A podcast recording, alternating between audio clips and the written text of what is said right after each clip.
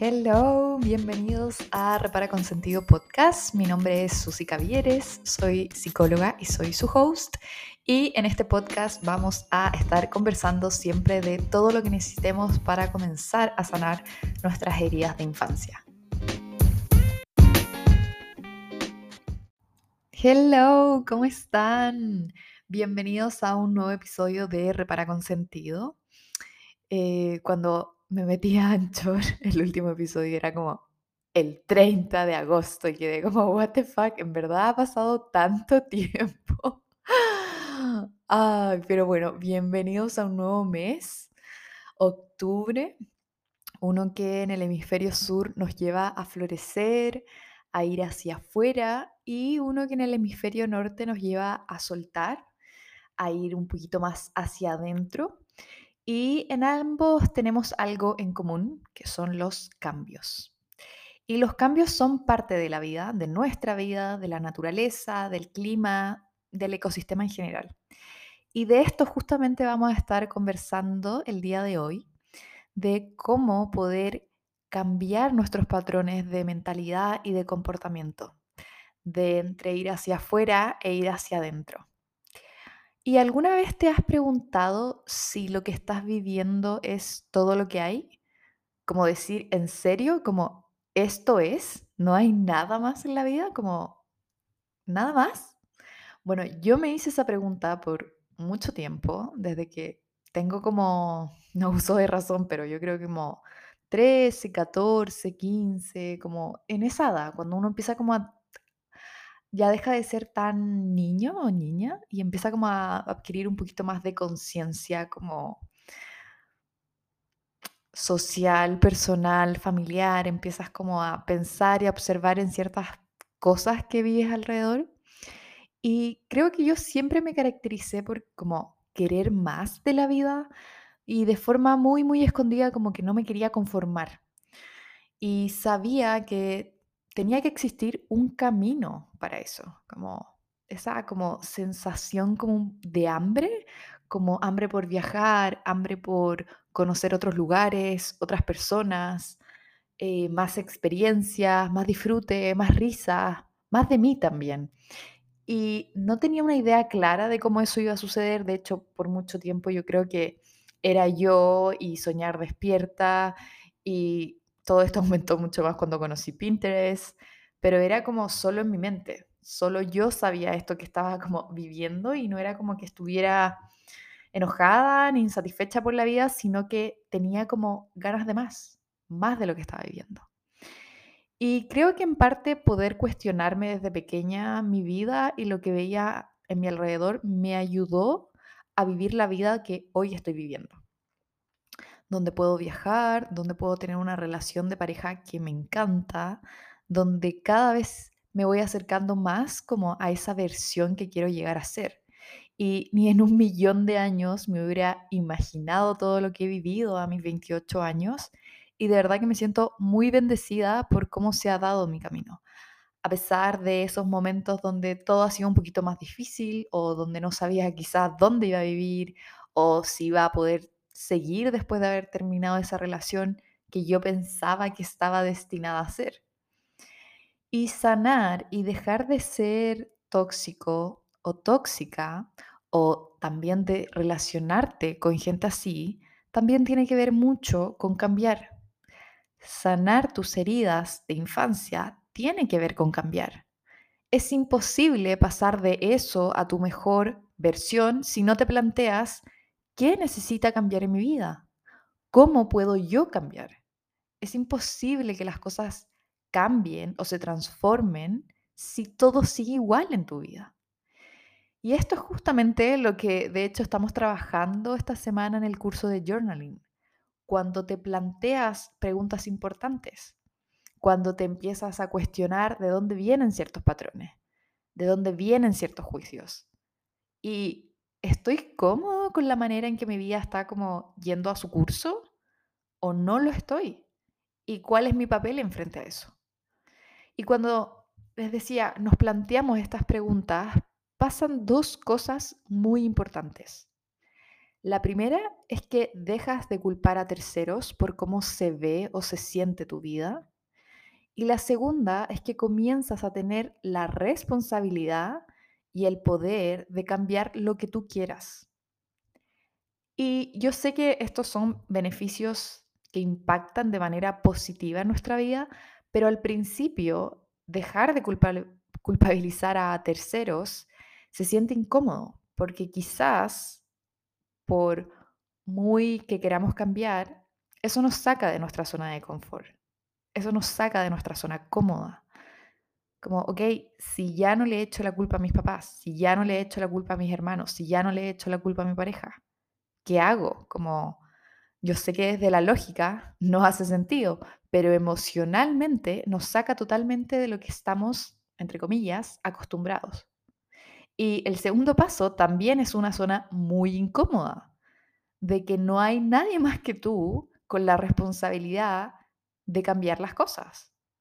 Y es tan común que escuchamos a las personas eh, cuando se quejan, ¿no? Como, uff, qué agotador el día, odio mi pega, odio mi trabajo. O me tiene aburrida mi pareja, no lo aguanto un día más, eh, vivo en esta relación y estoy súper como infeliz. Me apesta la forma de ser de la Juanita, de la Pepita, o nadie realmente se preocupa por cómo estoy y lo que yo siento. Y todo eso es queja. Todo eso es continuamente queja y continuamente responsabilizar a otros, a tu trabajo, a tu pareja, a tus amigas, a el mundo en general. Y lo más triste es que pensamos que por seguir quejándonos algún día esas cosas van a cambiar.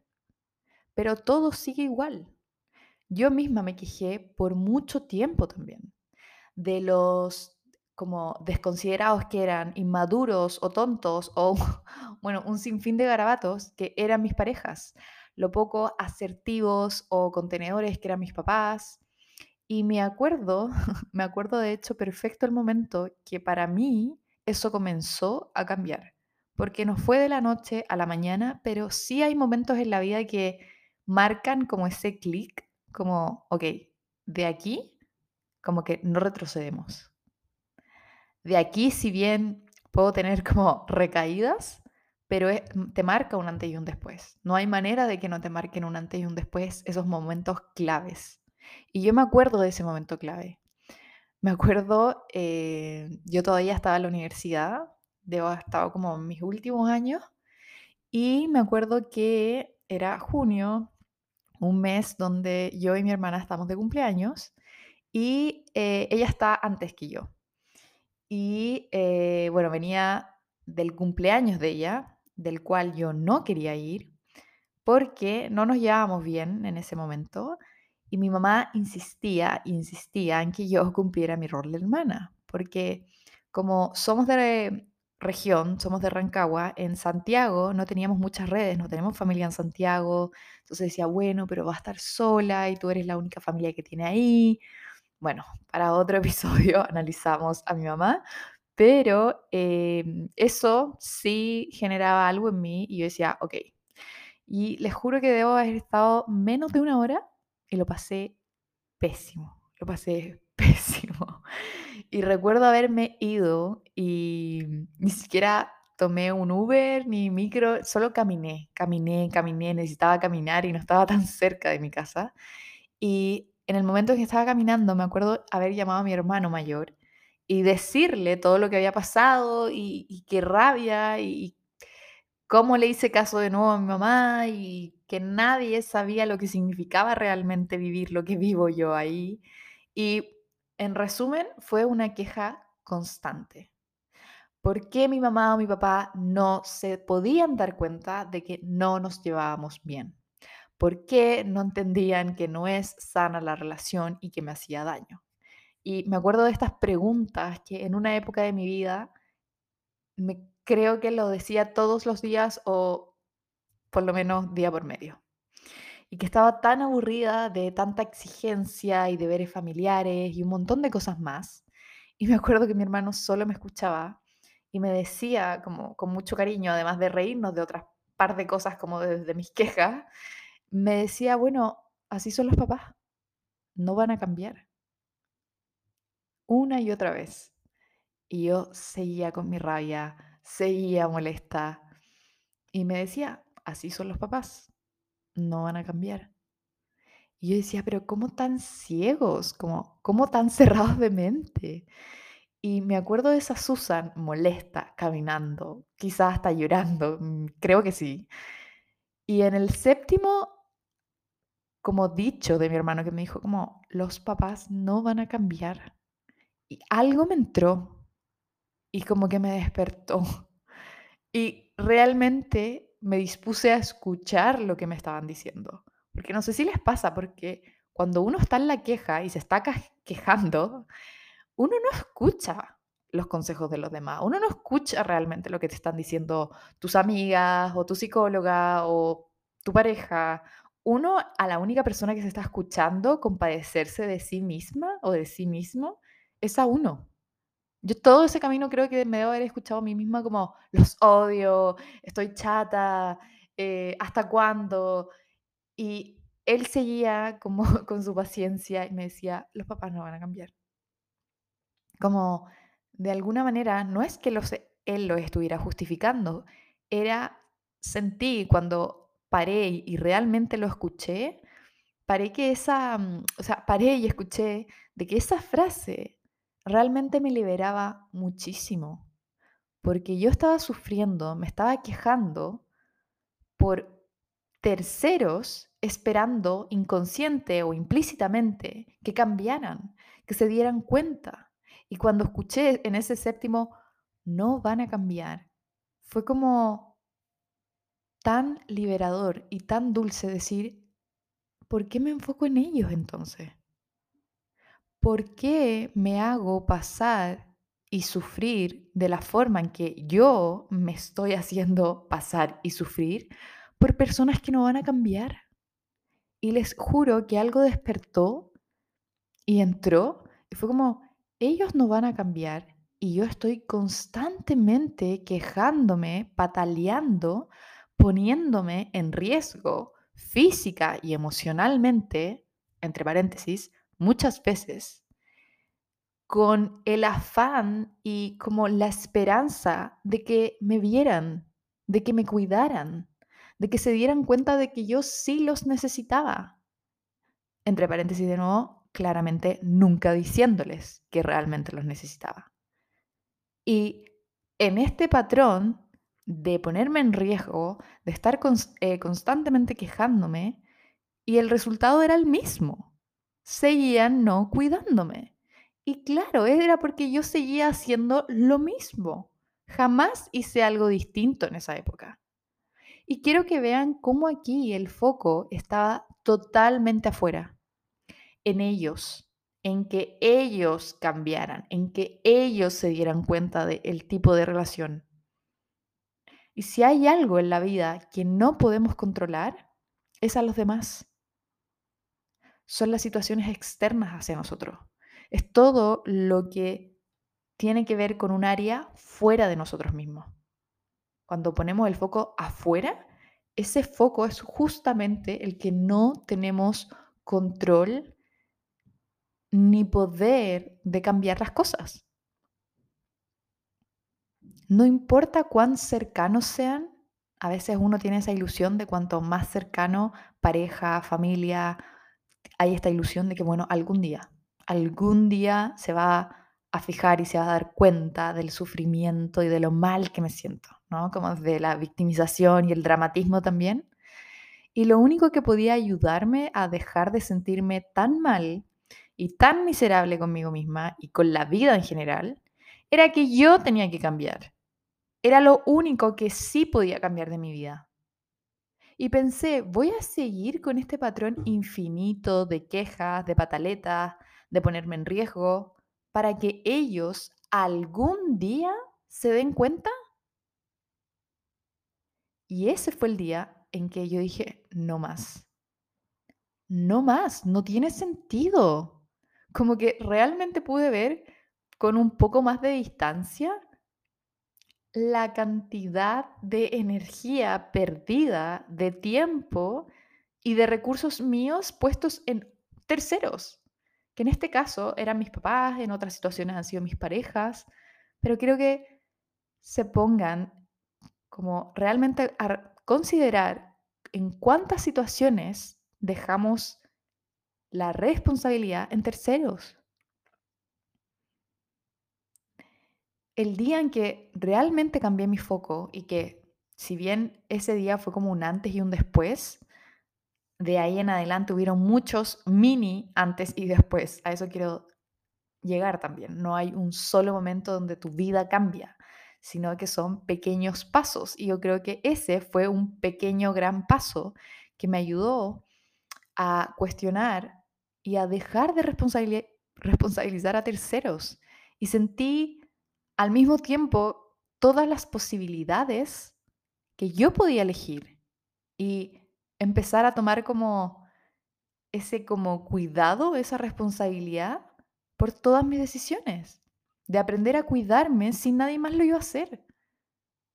La ilusión de que alguien te vea, de que alguien te salve o de alguien que te saque de esa situación en la que estás viviendo, es una ilusión tan tóxica, tan vacía y tan falsa que nunca te va a ayudar o a llevar a lugares de cambio. Esas ilusiones, me atrevo a decir, que tienen que ver mucho con cómo también la sociedad estructura ciertas cosas, como por ejemplo Disney, muchas películas gringas, eh, de las que yo misma fui consumidora, que uno no se da cuenta, pero inconscientemente cuando uno va creciendo y viendo esos roles, esos modelos, esos patrones, además de los que puedes estar viviendo en tu familia, solo te estancan. Te hace pequeña, te hace indefensa y te hace muy, muy codependiente de que otros se den cuenta de tu sufrimiento. Como pobrecita, alguien va a venir alguien que me ame realmente me va a ver y ahí mi vida va a cambiar. Quizás suena un poco brusco, pero eso no va a pasar jamás. Y me hubiera gustado que alguien me hubiera dicho antes que eso no iba a pasar, porque perdí mucho tiempo de mi vida si bien tengo solo 28 años y sé que me queda un montón más y me ilusiona como saber que me queda un montón más por sanar, experiencias, años, me hubiera gustado que la Susi de los 20, de los 15, de los 24 hubiera disfrutado más, sin sentirse tan pequeña, tan codependiente de que los demás algún día se dieran cuenta y algún día su vida iba a mejorar. Si hoy tu vida no te gusta o tienes la sensación de que quieres más, deja de quejarte y empieza a cuestionar. ¿Qué necesita cambiar en mi vida? ¿Cuáles son las cosas que necesito dejar de hacer y ser? Porque hay algo que he visto últimamente, no voy a decir dónde, Pero es que la gente un poco como que, sí, mm, se queja, se queja de los familiares tóxicos, se queja de que quizás no ha tenido las oportunidades suficientes. Y en parte votar eso y rabiar un poco es válido, pero también yo digo, bueno, ¿en qué medida uno también aporta a que eso siga ocurriendo? ¿En qué medida yo también quizás tengo comportamientos que son tóxicos? Comportamientos que a mí me invalidan, actitudes que me pasan a llevar a mí misma. Estamos tan acostumbrados y seteados a responsabilizar a un tercero que nos es tan poco común preguntarnos, bueno, ¿cómo yo estoy aportando a que esto siga ocurriendo en mi vida? Y algo que no es fácil, pero sí es accesible, es poder cambiar. No, no pasa de la noche a la mañana, pero sí se puede hacer. Y lo veo constantemente, lo veo en mis pacientes, lo veo en mi vida, lo veo en mi familia. Y no son esos grandes cambios, pero la vida también me ha enseñado a valorar tanto esos mini pasos. De verdad, esto es algo que creo que nunca lo había dicho, o sí, ya ni me acuerdo, pero a mí me emociona genuinamente cuando una paciente me dice, nunca me había preguntado este tipo de cosas y ahora no paro de hacerlo. Les juro que se me llenan los ojos como de lágrimas y estoy genuinamente orgullosa porque ese comportamiento, esa mentalidad, ese es un pequeño gran paso que marcan antes y después. Que uno en el momento quizás no les toma el peso porque no los ve. Yo en el momento en que estaba hablando con mi hermano nunca dimensioné que iba a ser un momento de un antes y un después. Pero ahora yo lo veo hacia atrás y digo, wow, wow, como jamás me imaginé que ese iba a ser uno de esos momentos. Y realmente yo admiro tanto a mis pacientes de cómo llegan a iniciar sus terapias y en ni siquiera el cómo se van, sino que en el proceso, en cuando me están diciendo como, wow, esto nunca me lo había preguntado, como ahora sé de dónde viene. O llegan y me dicen, el otro día escribí y, y yo como, oh, como se me llenan los ojos de lágrima, de emoción, porque qué ganas de transmitirle, esos son los momentos. Esos son los momentos. De ahí nunca más vas a retroceder. Si bien, como les decía, hay como mini recaídas donde uno quizás sí siente que está como retrocediendo, no lo es realmente. Y me emociona tanto también en el curso, bueno, nosotros tenemos en el curso de journaling un grupo, eh, antes fue en Telegram, me gustó, pero no era tan como, ¿cómo decirlo? Como tan, como como cuando uno se acostumbra a algo, ¿no? Y este, esta versión la hicimos en WhatsApp y eh, los mensajes que me llegan también, como no me había dado cuenta que este espacio para mí significaba tal cosa y ahora ya lo sé. O me ha costado tanto los primeros días y ya entendí por qué. Y ahora lo disfruto más que nunca, como que esos cambios de mentalidad que yo les juro que no lo, como, no lo subrayo, porque finalmente si uno como que lo subraya en el mismo momento, como que no lo logra integrar. Entonces yo dejo que pasen y que poco a poco esa misma persona, ya sea en terapia, ya sea en el curso de journaling, los vaya integrando poco. Poco a poco, digo. Y que pueda también, y que eso es una parte del proceso muy importante, de tú misma y de tú mismo comenzar a valorar todos esos pequeños pasos. Entonces, dejar este rol de víctima y comenzar a ser el personaje principal de tu vida, él o la que toma las decisiones importantes, que sabe lo que quiere en su vida y lo que no quiere, que sabe qué tolera y qué no tolera, por ejemplo, las relaciones de pareja. Yo cambié realmente mi vida 180 grados o más y todo partió cuando me dejé de quejar y comencé a tomar las riendas, a cuestionarme. ¿Cómo lo puedo hacer? ¿Qué quiero mejorar? ¿Qué vida quiero construir? Y eso me puso en situaciones difíciles donde quizás estaba acostumbrada a responder un comentario pasivo-agresivo con otro comentario pasivo-agresivo. Y cuando yo digo, ¿qué quiero mejorar? Quiero mejorar mis relaciones, entonces, ¿qué tengo que hacer? Cortar con esta forma de relacionarme pasivo-agresivo. Y eso también va a traer otros efectos. Entonces, no es fijarte, bueno, pero es que esta persona me sigue tratando pasiva-agresivamente. Bueno, pero es que ese no es tu problema. ¿Tú estás respondiendo pasivo-agresivamente? ¿Tú insultas? ¿Tú te preocupas de tu vida? ¿Tú inviertes en tu bienestar mental, físico, emocional? Preocúpate por eso. Preocúpate por tu lado. Preocúpate por las cosas que estás haciendo, no por el otro. No necesitas saber tampoco el cómo, pero sí necesitas saber cuál es esa vida que quieres empezar a vivir y tu papel en ella. Así que si ya te sientes lista o listo en dejar este rol de más sufrido y pasar a tomar un rol de acción y de logro, Bueno, bienvenido al club. Te doy oficialmente la bienvenida al club. Empieza a cuestionarte. Y si necesitas más consejos o tips, te recomiendo ir a mi último post o si quieres saber más profundo y conocer cada patrón que te estanca, te espero en mi próximo curso que va a abrir en noviembre. Así que espero que si bien fue fuerte y directo, haya sido esclarecedor y con una sensación también de que sí pueden cambiar las cosas. Te mando un besito y nos vemos la próxima.